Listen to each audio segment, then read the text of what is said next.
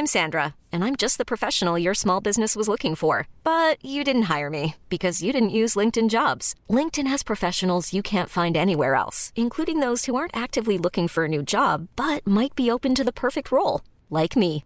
In a given month, over 70% of LinkedIn users don't visit other leading job sites. So if you're not looking on LinkedIn, you'll miss out on great candidates like Sandra. Start hiring professionals like a professional. Post your free job on linkedin.com/achieve today.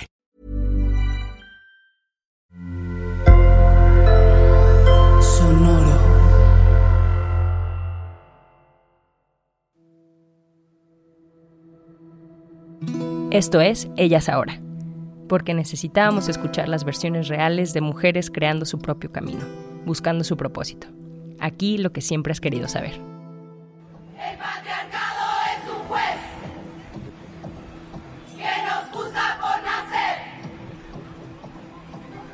Y nuestro castigo es la violencia que ella ve. En septiembre de 2020, en México, colectivos de víctimas y feministas tomaron las instalaciones de la Comisión Nacional de Derechos Humanos porque exigen ser escuchadas por las autoridades, a quienes acusan de no brindar justicia ni reparación de los daños. Por otro lado, como sabes, el aborto es legal en México solo en caso de violación y salvo en dos estados en caso de riesgo para la vida de la mujer. Por esta razón, miles de mujeres participaron en manifestaciones a favor de la despenalización del aborto en varias partes del país. En Ciudad de México, algunas de estas manifestaciones se derivaron en enfrentamientos con la policía, cerca del Zócalo. Mientras todo esto pasaba, yo estaba en León, confinada, pero al ver las imágenes, los videos, me preguntaba cómo era estar ahí. Y recordé de una fotógrafa que había visto en Instagram, se llama Sashenka Gutiérrez, la puedes encontrar como arroba sashe, y pues internamente le agradecí porque mediante sus imágenes me había podido imaginar cómo le están pasando, pero también me preocupé porque me preguntaba cómo es que la estaba viviendo ella, porque siento que a veces se arriesgan mucho al estar ahí documentando estos momentos tan históricos y necesarios para el cambio. También vi que ha documentado muchos de los efectos de la pandemia tomando fotos en hospitales y morgues, así que pensé en preguntarle más sobre cómo lo está viviendo ella y qué está aprendiendo en estas situaciones tan difíciles. Una disculpa que nuestro audio no es el ideal. Sashe tiene el tiempo muy limitado y grabamos sin audífonos ni micrófono. Pero muchas gracias, Sashe, por tomarte este tiempo para compartirme más de ti. Sashenka Gutiérrez, Sashe, es una fotoperiodista autodidacta que trabaja para la agencia F. Pero, ¿en qué consiste el fotoperiodismo? Es hacer un registro de todos los acontecimientos sociales, culturales que acontecen día a día en nuestro país. Entonces yo me dedico a eso. Por medio de la imagen, claro. Oye, Sasha, y bueno, muchas preguntas, pero para ti, ¿qué es una buena foto? Dentro del fotoperiodismo, ¿cuáles son los elementos que hacen que una foto sea buena? Bueno, pues primero, o sea, yo siempre digo, la foto me tiene que gustar a mí, ¿no? Este, y bueno, pues ev- evidentemente tiene que tener buena técnica, ¿sabes? Tiene que estar bien expuesta, tiene que estar en foco, eh, no sé, dependiendo como, como qué foto, o sea, no sé, si es una foto de deportes, tiene que haber acción, tiene que haber como este balón en el juego o una foto de un lamento de algún jugador, como cosas así, ¿no? Igual en espectáculos, como que, que el micrófono no le tape la cara, que tenga una buena iluminación, que, que te haga sentir como que estás ahí, ¿no? Un buen retrato igual tiene que, que, que mostrarte al personaje como es, o sea, cada cosa, o sea, de deportes, espectáculos, todo eso, pues tiene, tiene su chiste, entonces Y leí que tú dices precisamente lo importante es de el contexto, ¿no? Y tener ese conocimiento cultural para ver por qué esa imagen e- es relevante, ¿no? Entonces, tú cuando vas a cubrir algo que no tienes conocimiento, o sea, que dices, bueno, sé de fútbol, pero la verdad de este partido no sé nada o algo así, o ahorita las marchas, ¿no? ¿Cómo te preparas? Porque suena como que precisamente no tienes mucho tiempo antes de, ¿no? Antes de una asignación. ¿Cómo te preparas? Pues, por ejemplo, cuando voy a hacer algún personaje que no conozco, que eso me pasa muchas veces, investigo quién es, o sea, me voy, o sea, me levanto o ya, o cuando veo mi agenda ya, afortunadamente pues tenemos ya ahora estas herramientas, internet y así, y podemos investigar y está todo, ¿no? Entonces ya veo quién es, leo un poco sobre él, este, y ya, cuando llego ya pues ya sé quién es, ya me voy imaginando qué foto quiero hacerle. Y también este, cuando son entrevistas, pues durante la entrevista con mi compañero reportero, pues veo más o menos cuál es su carácter, si él se va a prestar a hacer la foto que yo quiero y más o menos así. En manifestaciones, pues me levanto muy temprano estos días han sido muy un poco pesados porque ha habido manifestaciones tres días que han sido muy intensas donde ha habido mm, un poco de violencia. Entonces a pesar de que estoy muy cansada este me levanto temprano tomo café. Mario yo soy yo soy estoy casada y Mario también es fotógrafo y entonces, pues él se levanta, limpia mi equipo. Ahorita yo estoy platicando contigo y él está limpiando mi equipo porque quedó así. Eso, Mario. gracias, gracias, Mario. Mario es, este, me ayuda mucho como en eso. Entonces, este, mm, ahora, o sea, hace muchos años que las, las marchas no, se, no, no eran tan violentas y no había como el uso de gases. Y durante este periodo no había llevado yo máscaras antigases, pero pues a partir de ayer, hoy tuvimos que buscar nuestras, bueno, mi máscara y, es como, pues que todo mi equipo, este, pues este, este, al 100%. ¿no? Ajá, sí, sí, sí. ¿Cuál ha sido tu experiencia? Digo, ahorita estás justo en medio y qué impresiones estás teniendo, qué era algo que te esperabas, no era, qué es lo que estás tú como percibiendo que estás tratando de captar con tu lente, pero que lo estás sintiendo? Bueno, pues obviamente, bueno, ha cambiado este, toda esta forma de manifestarse de las chavas. Eh, siento un hartazgo de parte de ellas, donde, bueno, ahora que he estado en la Ocupa, que es este la CNDH, donde ellas tomaron, pues ahí muchas de ellas viven, y donde ellas me han permitido entrar y muchas de ellas me han contado su historia. La mayoría, o sea, yo creo que el 99% de las chavas que están ahí han sufrido algún tipo de abuso eh, sexual, emocional, o sea, todas han sido violentadas. Y yo les he preguntado como, ¿qué piensas de la gente que, que, que dice que estas son, no son las formas? Esto se los digo porque pues porque en las manifestaciones ellas salen a hacer estas acciones de salir, pintar, romper, pero es una manera de, de mostrar su hartazgo, de, de, decir, hey, esto ya tiene que parar y quieren que les hagan caso, ¿no? Pues porque ellas dicen que han, han hecho este, manifestaciones culturales, donde han bailado, donde se han manifestado pacíficamente y no las han volteado a ver y la única manera de que ella las han, de que todo el mundo las ha volteado a ver, es así. Entonces, si esa es su manera de llamar la atención y, decir, hey, está pasando esto, pues rompo, ¿no? O me violaron, eh, pinto. Eh, me, mi primo y su hermano, no sé, me violaron cuando tenía cuatro años, estoy enojada, volteeme a ver. Y entonces eso es lo que ellas dicen. Antes, en otras manifestaciones, porque ha sido como un año de muchas manifestaciones de, de, de este movimiento feminista, eh, pues en un principio la policía estaba como muy contenida, las dejaba como pintar, rayar, solo las hacían como escoltando, pero pues estos últimos días ha habido como un encapsulamiento donde ya no dejan que se manifiesten, ¿no?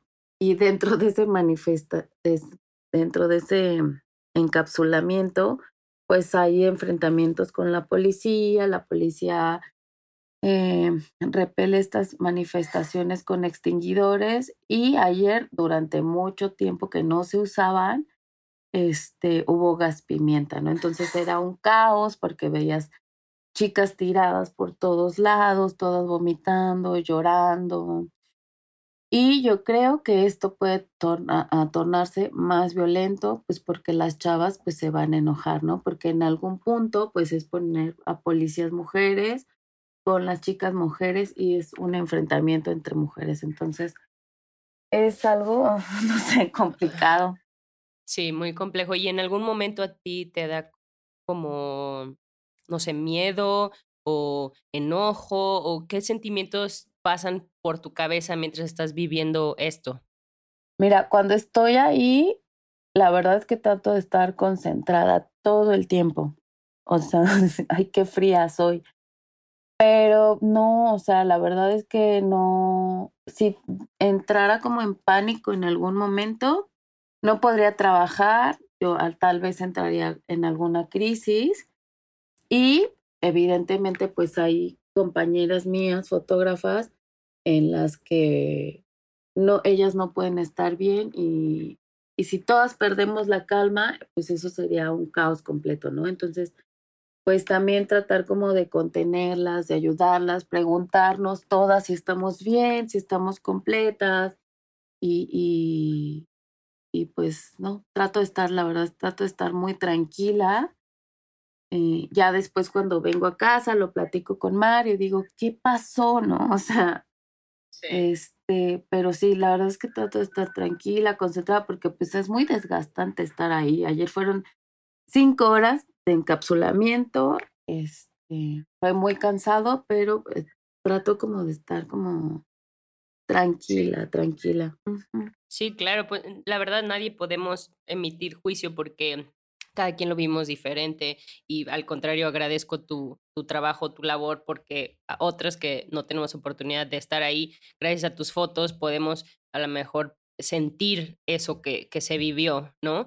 Y, y, al final eso es lo que me imagino que buscas al, al tomar las fotos, ¿no? capturar estas emociones, captar esto, este movimiento, ¿no? Y otra de las cosas que, que has captado es el COVID, ¿no? Eh, el efecto en, en México. Y, y ahí, ¿qué, ¿qué es lo que has sentido? Al principio leí, pues claro, miedo, como la mayoría de nosotros, ¿no? Y que poco a poco te has adaptado, eh, todo tu equipo, ¿no? Estás como eh, protegida, pero emocionalmente al ver tantas muertes, pero también muchos mensajes como esperanzadores, ¿no? De gente que se recupera, pero a la hora de captarlo en foto, ¿Qué, ¿Qué, pasa por tu cabeza? Igual, estás tranquila, pero ¿qué has venido aprendiendo al, al, retratar el efecto de COVID en México? Pues ha sido una cobertura pesada. Yo creo que a todos los fotógrafos del mundo, porque es una, algo, una pandemia mundial, pues se nos ha hecho un poco muy cansado, muy triste, porque es una cobertura muy triste. O sea, y también pues aprender a cuidarnos porque es algo que no conocemos, no lo conocen los doctores, no lo, no lo conoce absolutamente nadie. Entonces fue aprender a cuidarnos, aprender estos protocolos, o sea, y, o sea, no sé, fue muy complicado porque en un inicio, pues, uno, unos médicos nos decían una cosa, otros otro, o sea, y ya después nuestra forma de trabajar cambió completamente, ¿no? Esa es una, pues porque entrábamos a los hospitales, íbamos a los panteones, a los crematorios o entrábamos a los domicilios donde había personas enfermas. Entonces, pues era como prepararte para llegar y entrar a esos lugares, aprender a desvestirte, pues porque muchos de los doctores se contagiaban porque no se quitaban el equipo de manera correcta, ¿no? Entonces también aprender a esa cosa y luego todavía llegar a casa y volver como a desinfectar todo, ¿no? Porque yo decía, o sea, mi preocupación es Mario, eh, obviamente, porque es la persona con la que vivo y yo no quería como contagiarle o traer algo a casa, ¿no? Entonces eso implicaba que yo dejaba mis cosas en la puerta, me desnudaba en la puerta y entraba así este, desnuda mi casa directa a la regadera, ¿no? Entonces, este, eran así más o menos las, las coberturas era muy fuerte estar como afuera de los hospitales, llegar, llegar, ver como toda esa parte, o sea, esa gente que llegaba desesperada con su familia, pues casi muriéndose. Eh, la verdad es que era muy feo. Yo, este, pues llegaba y decía, ay, qué difícil, ¿no? Este, tener como que hacer las fotos. Eh, siempre, la verdad es que traté de hacerlas con todo el respeto que, que esa gente se merece. Muchas veces sí me acerqué y me disculpaba como... Sí, eso te iba a preguntar, ¿cómo le haces para tomar fotos de momentos difíciles que quieres captar esa, lo que está pasando, pero que también es algo muy personal, muy familiar? Eh, ¿Te acercas y pides permiso o, o cómo es? Me acerco, me presento este, y pido permiso. Es muy fuerte porque a veces trato de recordar qué es lo que les digo pero estoy como tan así de, hoy no, no sé, tan apenada por tener que pedir eso, eso. Este, y pues la gente entendía eh, y, me daba permiso. Creo que nunca me dijeron que no. Este, y siempre fue así como afuera de los hospitales, este, también en los panteones, pero siempre me acerqué, pedí permiso, eh, les decía que lo sentía mucho, que estaba, no sé, muy apenada, pero pues tenía que hacerlo. Hubo una señora que, o sea, que me dijo, ok, entiendo, este, sé que esto es muy importante para ti y hazlo, también lo entiendo. Y yo dije, hoy no, o sea, dentro de su pérdida, ella este, pensó como que era importante este, hacer fotos de esto, ¿no? Sí, es, es feo, es feo, pero yo creo que es la mejor manera, yo no me podría sentir como a gusto, como hacerles fotos escondidas, ¿no? Y después, porque yo a fin de cuentas yo trabajo para un medio de comunicación. Entonces, o sea, esas fotos después ellos las iban a ver publicadas y luego imagínate, ¿no? O sea, entonces ver como ver el shock y, y, y no sé, entonces es por eso que yo llego, me presento, digo que soy de, de una de la agencia F para la cual yo trabajo, que es un medio de comunicación español, y ya, o sea, y ellos me dan permiso. Ay, pues ahorita que lo describes, eh, y bueno, y, y, nos podemos imaginar, yo me puedo imaginar lo difícil que es, y bueno, al, al ser un podcast donde hablamos de historias de mujeres, y recuerdo que cuando me presenté contigo en redes sociales me comentaste de, de, tus compañeras, ¿no? Entonces yo quería preguntarte, ¿hay muchas mujeres periodistas? ¿Hay algo que te gustaría que se supiera más sobre este camino, esta, esta labor que ustedes hacen, que te gustaría que sepamos más? Sí, Este, mira, nosotras hicimos este, una exposición en las rejas de Chapultepec. De hecho, es el segundo año que lo hicimos, en marzo. La acaban de quitar, estuvo por COVID seis meses, pero la exposición se llama Desde Nosotras y muestra el trabajo de 59 mujeres fotoperiodistas, pero, o sea, eso solamente fue una muestra. Nosotras pensamos que éramos más poquitas pero pues haciendo la convocatoria, pues nos hemos dado cuenta de que hay más compañeras en otros estados, ¿no?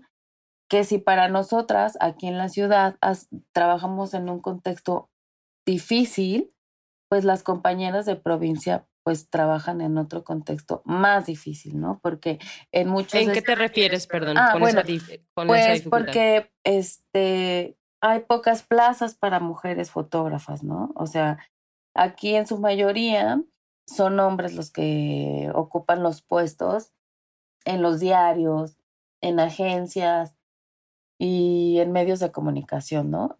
Aquí, por ejemplo, en México o aquí en la ciudad, no hay una mujer que esté como directora de algún diario. O sea, no, no lo hay. Entonces, yo creo que eh, muchas veces se ha preferido contratar a hombres que a mujeres, ¿no? No en todos los casos. Yo siempre le echo flores al país, al diario El País en México, porque todo el equipo que tiene es de mujeres, ¿no? O sea, Héctor Héctor Guerrero, que es el director de ese diario, se ha hecho de mujeres y las tres que están ahí me parecen de las mujeres más talentosas, o sea, yo las admiro mucho, si pueden busquen su material. Este está Mónica González. Mónica es mi amiga y es una de las fotógrafas que más admiro y es una enorme haciendo fotos y ha ganado este Premio Nacional de Periodismo, ganó el año pasado este el premio Gabriel García Márquez con un documental que hizo sobre trata. Tiene otro, otro trabajo hermoso que es de este, que se llama Geografía del Dolor. Y, por ejemplo, hay compañeras así que yo te podría mencionar a cada una y todas tienen un trabajo hermoso. Bueno, regreso a lo de provincia. Sí, aquí es difícil eh, eh, trabajar así y también este, Muchas compañeras en algunos diarios ganan menos que los hombres. Esa es otra aquí en la ciudad. Sasha, perdón, ¿puedes compartir como cuánto es el salario promedio? Pues es que, bueno, eso yo no lo sé. Bueno, muchas ganan como seis mil pesos, ocho mil pesos mensuales. Híjole. Sí, y arriesgas tu vida, ¿no? Sí, o sea, eso es como más o menos como la, ah, el tabulador ¿no? de algunos diarios. Este, también ahora con COVID hay que decirlo que, que, a muchos les, les han descontado este, el salario, ¿no? Hicieron como un reajuste por algunos meses para como amortiguar, ¿no? Este, este, este rollo por la pandemia, ¿no? Imagínate en provincia, o sea, y muchas compañeras trabajan en un contexto de violencia, que es, o sea, que trabajan con el narco o que no los dejan trabajar o que reciben amenazas. Entonces, yo creo que es importante también conocer y, y yo sí aplaudo el trabajo de todas esas compañeras que, que se la rifan todos los días y que trabajan bajo todos estos este, retos, sí, contextos peligrosos.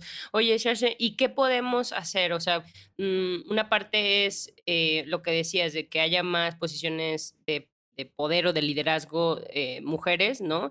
Y que exigir esta mejores salarios y como fotógrafa también, ¿cómo porque el trabajo habla por ti, ¿no? Entonces, ¿cómo ser mejores fotógrafas?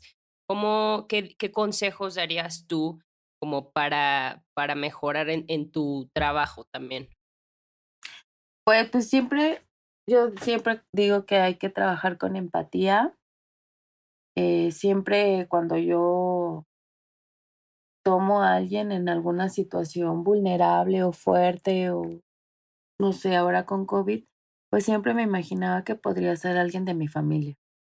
Y por eso siempre traté de hacerlo con respeto y de tomar a la gente con respeto, ¿no? Y aunque estuviera como en la cama de un hospital o estuviera enfermo, pues retratarlos con, con dignidad, ¿no? Entonces, pues empezar por ahí es muy importante porque a veces la emoción nos gana, ¿no? Y creemos que... ¿Cómo le haces eso? Perdón, cuando tomas, entiendo lo de pedir permiso, pero muchas fotos es como, no puedes pedir permiso porque a lo mejor ya están llorando o ya pasó algo que no tuviste tiempo de pedir permiso. Eh, entonces, ¿cómo se hace ah, pues en ese caso para ser empática? Después, ¿verdad? Sí, voy después, a decirle, Ay, perdón, le tomé esta foto, estoy muy incómodo, lo siento mucho, espero que su familiar esté bien, por favor.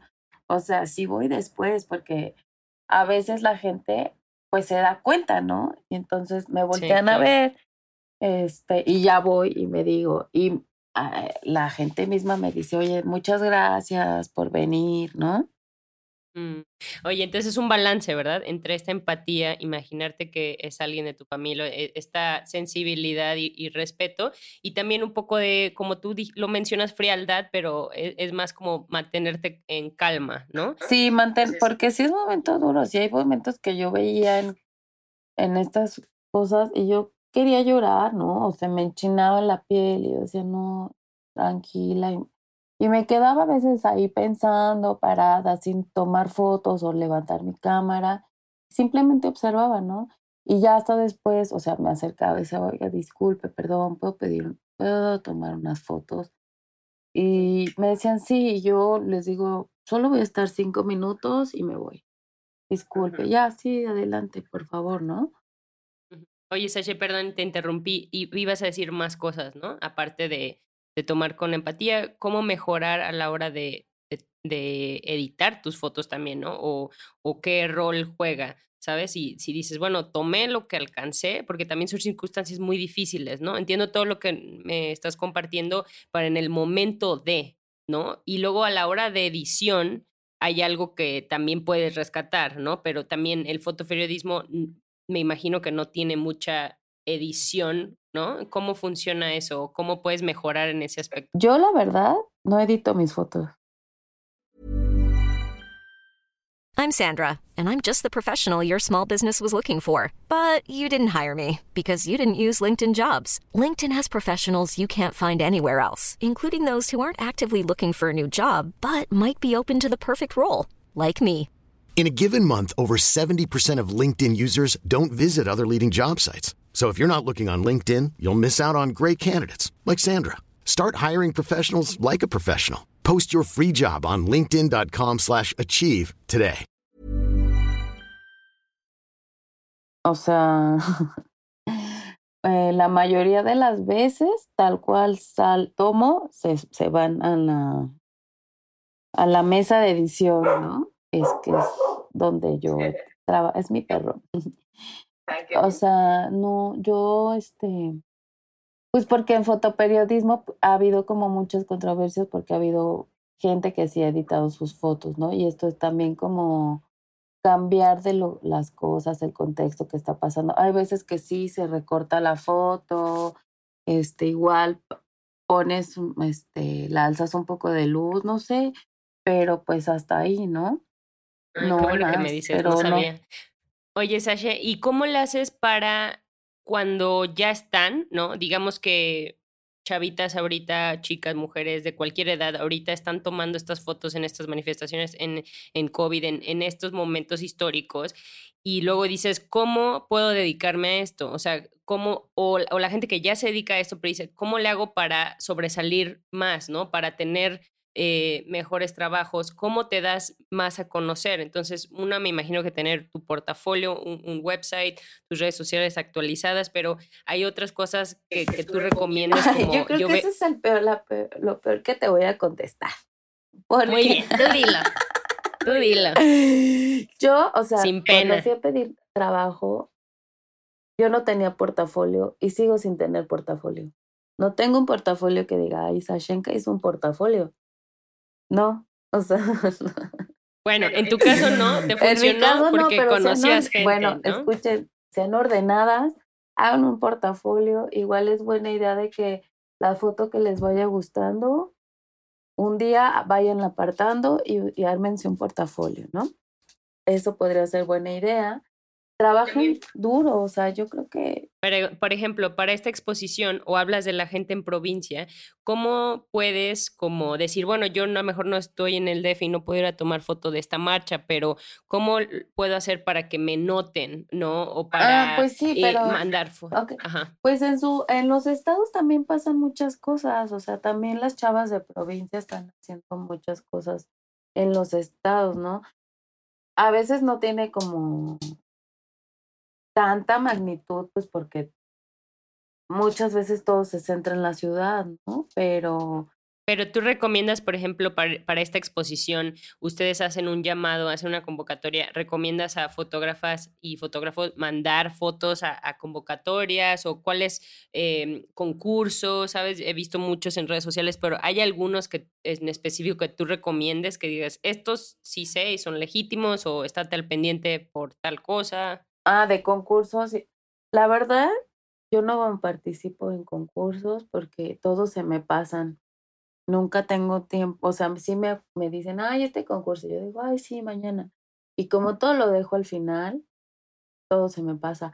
Pero pues eso soy yo porque a veces no soy muy ordenada y o estoy tú como tan inmersa en, en, en, salir a la calle, hacer mi trabajo, llego a mi casa y, y, me gusta disfrutar a mi familia y a mis perros, ¿no? Entonces, esas cosas a mí a veces se me pasan, pero sí hay muchos concursos muy buenos que, que, podrían entrar y, y, y pueden darles una recompensa a su trabajo, muchos dan cámaras, muchos dan dinero en efectivo, ¿no? Y, por ejemplo, pueden enterarse a través de la página de Cuarto Oscuro. Cuarto Oscuro en sí también manda, hace, hace concursos cada determinado tiempo.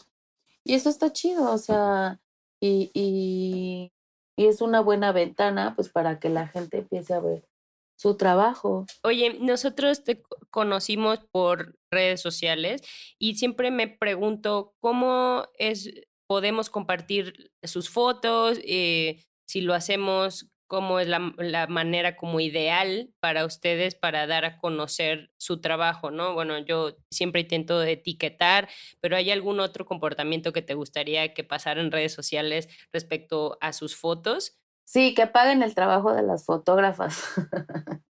¿Cómo, cómo se puede pues hacer eso? Porque mucha gente, o sea, o sea, o sea, sí está chido que comparta, que den a conocer, eso es increíble, pero pues hay mucha banda que es como, oye, ¿me pasas esa foto para mi libro? Oye, ¿me pasas esa foto para hacer como cosas así, ya sabes? Y a mí yo digo, oye, pues no manches, o sea, muchas, o sea, sí, muchas veces nosotras regalamos nuestras fotos porque creemos en la, en la solidaridad, pero esto es como a banda que, este, como a familiares de desaparecidos, cosas por causas, ¿no? Ya sabes. Pero banda que ya piensa como en lucrar o hacer documentales con nuestro trabajo y que ellos van a recibir alguna remuneración, pues sí creemos que es importante que también se valore el trabajo de las compañeras y también de los compañeros. Este, o que pidan permiso de, oye, esta foto, ¿cómo ves? O sea, que las tomen en cuenta, porque de verdad es que muchas de ellas este, no saben lo, o sea, lo que están pasando para hacer esa foto, o si están trabajando con, con un equipo propio y, y, y el tiempo que ahorró para comprarse una cámara y mañana la cámara en una manifestación se le hicieron caca, este, o si tiene hijos y en el periódico gana cinco mil pesos y tú le puedes pagar una foto bien, o sea, también eso es muy importante. Qué bueno que mencionas eso. En promedio, ¿cuánto cuesta una cámara? ¿Unos qué? ¿30 mil pesos? Pues, no, bueno, más o menos 40, rango. 50. Sí, las 40, cámaras. 50, más Sí. y un y un salario de 5 mil, 6 mil No, o sea, pesos y mensual. todavía hay muchas- cañón. Sí, muchas fotógrafas son madres solteras y tienen hijos y pagan renta y tienen ese salario, este, Sí, ¿no? muy Hay que feo y apoyar, hay que comprar. Cómprenle, páguenles o, o trabajan en una precariedad laboral. Y si quieren una foto también en su pared linda, escríbanles y díganle, oiga, me, véndame esta foto, no se las roben. Yo ya regañando. eso- No Ya, las no, está bien, es importante mencionarlo. Eh, sí, Oye, y tam- también te iba a mencionar eso, o sea, con esto de COVID, el mundo digital ha cobrado mayor importancia porque ya experimentamos el mundo mediante las redes sociales, mediante todo lo digital. Y las fotos, siento que, eh, bueno, con, en redes sociales cualquiera ahora tenemos celulares y tomamos fotos y las subimos, ¿no? Pero eh, ¿sientes que cobra menos o más trabajo? eh, digo, menos o más importancia su trabajo como profesionales de la fotografía, ¿no? Porque ahora sientes que una foto, pues ya se va junto con las millones y billones de fotos más, ¿no? ¿Cómo, cómo percibes tú esto para lograr que, digo, los medios en general, yo eso siento como que ah, se van, es muy efímero, ¿no? ¿Cómo, cómo logras tú es- ese balance o ni siquiera piensas sobre, sobre esos temas? No, sí pienso. Yo creo, por ejemplo, esta, todo va muy rápido, ¿no? Y muchas veces, pues la gente llega primero que nosotros porque a veces son distancias muy, este, muy largas, ¿no? Y lo que hace la gente con su celular es un registro. O sea, perdón, perdónenme. Pero, o sea, eh, nada más. Y muchas veces, pues por la, por la premura de que los diarios también está esta competencia de a ver quién sube la foto o la nota más rápido, pues se agarran de eso, ¿no? Pero pues después, pues ya llegamos nosotros y este, y pues hacemos lo que tenemos que hacer, ¿no? Sí, o sea, ha habido como un cambio, este, en la manera de trabajar en los medios, pues porque ahora creen, por ejemplo, que, que no sé, algún reportero, pues puede ser como la nota, el video, la foto, el texto, y eso es para no pagar más salarios, ¿no? De, de, de todo lo que conlleva, porque con uno, pues están ahorrando a veces el salario hasta de tres personas. Sí ha pegado, pues porque hay una crisis en los medios, es muy, muy grande, donde la mayoría de los periódicos han este, despedido a la mitad de, de, de sus empleados, ¿no? Esto incluyendo reporteros, fotógrafos y muchos camarógrafos, ¿no? También porque muchos apostaban como por este nuevo concepto de tele por internet. Es muy complicado, este, ¿Esto crees que sea porque la gente ya no compra periódicos o porque, y sumado a que lo digital entonces eh, no sea todavía acoplado a, este nuevo modelo? ¿O, qué les dicen cuando han corrido gente? Pues yo creo, pues porque están en crisis, porque hay una crisis y también creo que porque sí, mucha gente no compra periódicos ya y prefieren leerlo pues en su iPad, en su celular, ¿no? Eh, también porque pues ha, ha- ha pegado como a otras, otros sectores y muchos ya no pagan publicidad en los diarios, en las revistas y, y muchos de, de muchas de estas revistas pues vivían de la publicidad, ¿no? Incluso de la publicidad oficial también, que esa es otra, ¿no? Que como ahora Sí, como hay que ya tanta no hay, publicidad, hay ya tantos fake news también, ¿no? Sí, ya que dicen que ya no hay como esta publicidad oficial, pues, Claro. pues ya también por ahí dejaron de recibir mucho dinero. Se va abaratando, ¿verdad? Como tú dices. Pe- perdón que te inter- es que te inter- ya te llevé por otro lado, pero me querías contar sobre la foto, cómo per- que permanezca eh, a través del tiempo, ¿no? Seguirle dando esta importancia. Eh, ¿Alguna otra reflexión que tengas No, sobre pues esto? hacer que, hacer que una foto, o sea, para que una foto sobreviva, seguramente, o sea, tiene que ser buena, o sea, porque muchas, muchas fotos que hago, que hacemos, pues ahí se quedan en el cajón, pero muchas fotos han, han sobrevivido al paso de la historia, ¿no? Y eso es lo que tiene que tener también una foto, que sobrevive, que sobreviva así, al paso ¿Y de la historia. cómo, cómo se puede sobrevivir al paso Pues de la que sea una foto buena, o sea, en el momento, yo me acuerdo mucho de una foto, por ejemplo, de, de Pedro Valtierra, del movimiento zapatista, y desde estas mujeres indígenas que están empujando a un soldado. O sea, creo que esa foto la conoce todo el mundo. O sea, y así vas a ver, o sea, yo, por ejemplo, que soy fotógrafa, tengo, o sea, fotos, no sé, de algún eh, fotógrafo, este, por ejemplo, de Marco Antonio Cruz, que tiene fotos increíbles. Y a lo mejor tú no sabes quién es Marco Antonio Cruz, ni Pedro, pero si yo te enseño las fotos vas a decir, ay, sí, ya, ya la he visto en algún lado, ¿sabes? Y este, y es así, o sea, que igual y no sabes quién es, y ya pasó hace 30 años esa foto, y, y, y ya la viste, te recuerda que es, ¿no? Muy bien, Sashi. Oye, pues te tienes que ir, pero por último, un último mensaje que quieras dar al universo que esperemos igual que trascienda el tiempo. Igual vamos a cambiar tú y yo de pensar, pero si alguien escucha este podcast en cinco años, ¿algún mensaje que te gustaría que, que perdure? No, pues solamente esto me hace, o sea, este trabajo, a pesar de que yo creo que lo pinté muy fatalista, muy cansado y todo, me hace Está muy, bien, que sepamos la neta, es lo que buscamos. me, me, me hace muy feliz. Hago este, este oficio porque amo lo que hago. Este, me gusta ser fotoperiodista. Espero que en cinco años me siga gustando. Eh, porque todo lo, lo que hago todos los días lo hago con mucha, con mucha pasión. Creo que esa es la clave.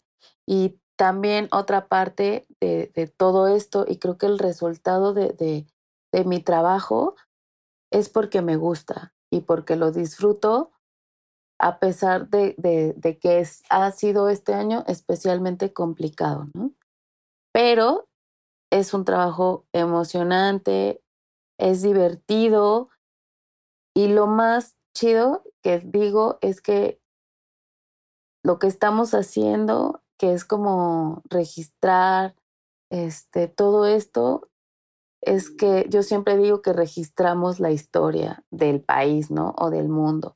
Y es algo súper increíble. Entonces, siempre hagan este lo que quieren, porque no hay nada, nada, nada en esta vida de no hacer, no hacer lo que te gusta, ¿sabes? Yo creo que nada más.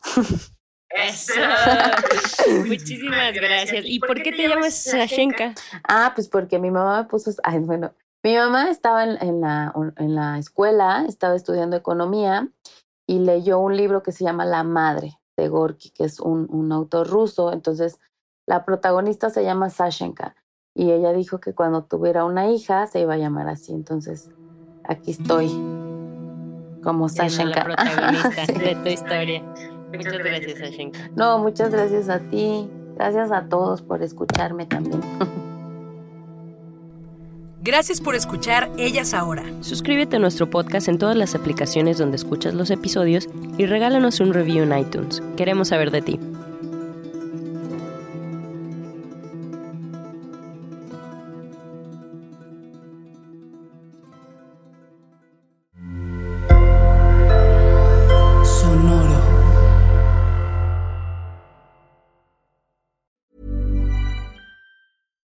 Catch yourself eating the same flavorless dinner three days in a row?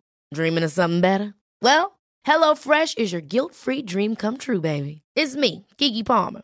Let's wake up those taste buds with hot, juicy pecan-crusted chicken or garlic butter shrimp scampi. Mm. Hello Fresh. Stop dreaming of all the delicious possibilities and dig in at HelloFresh.com. Let's get this dinner party started.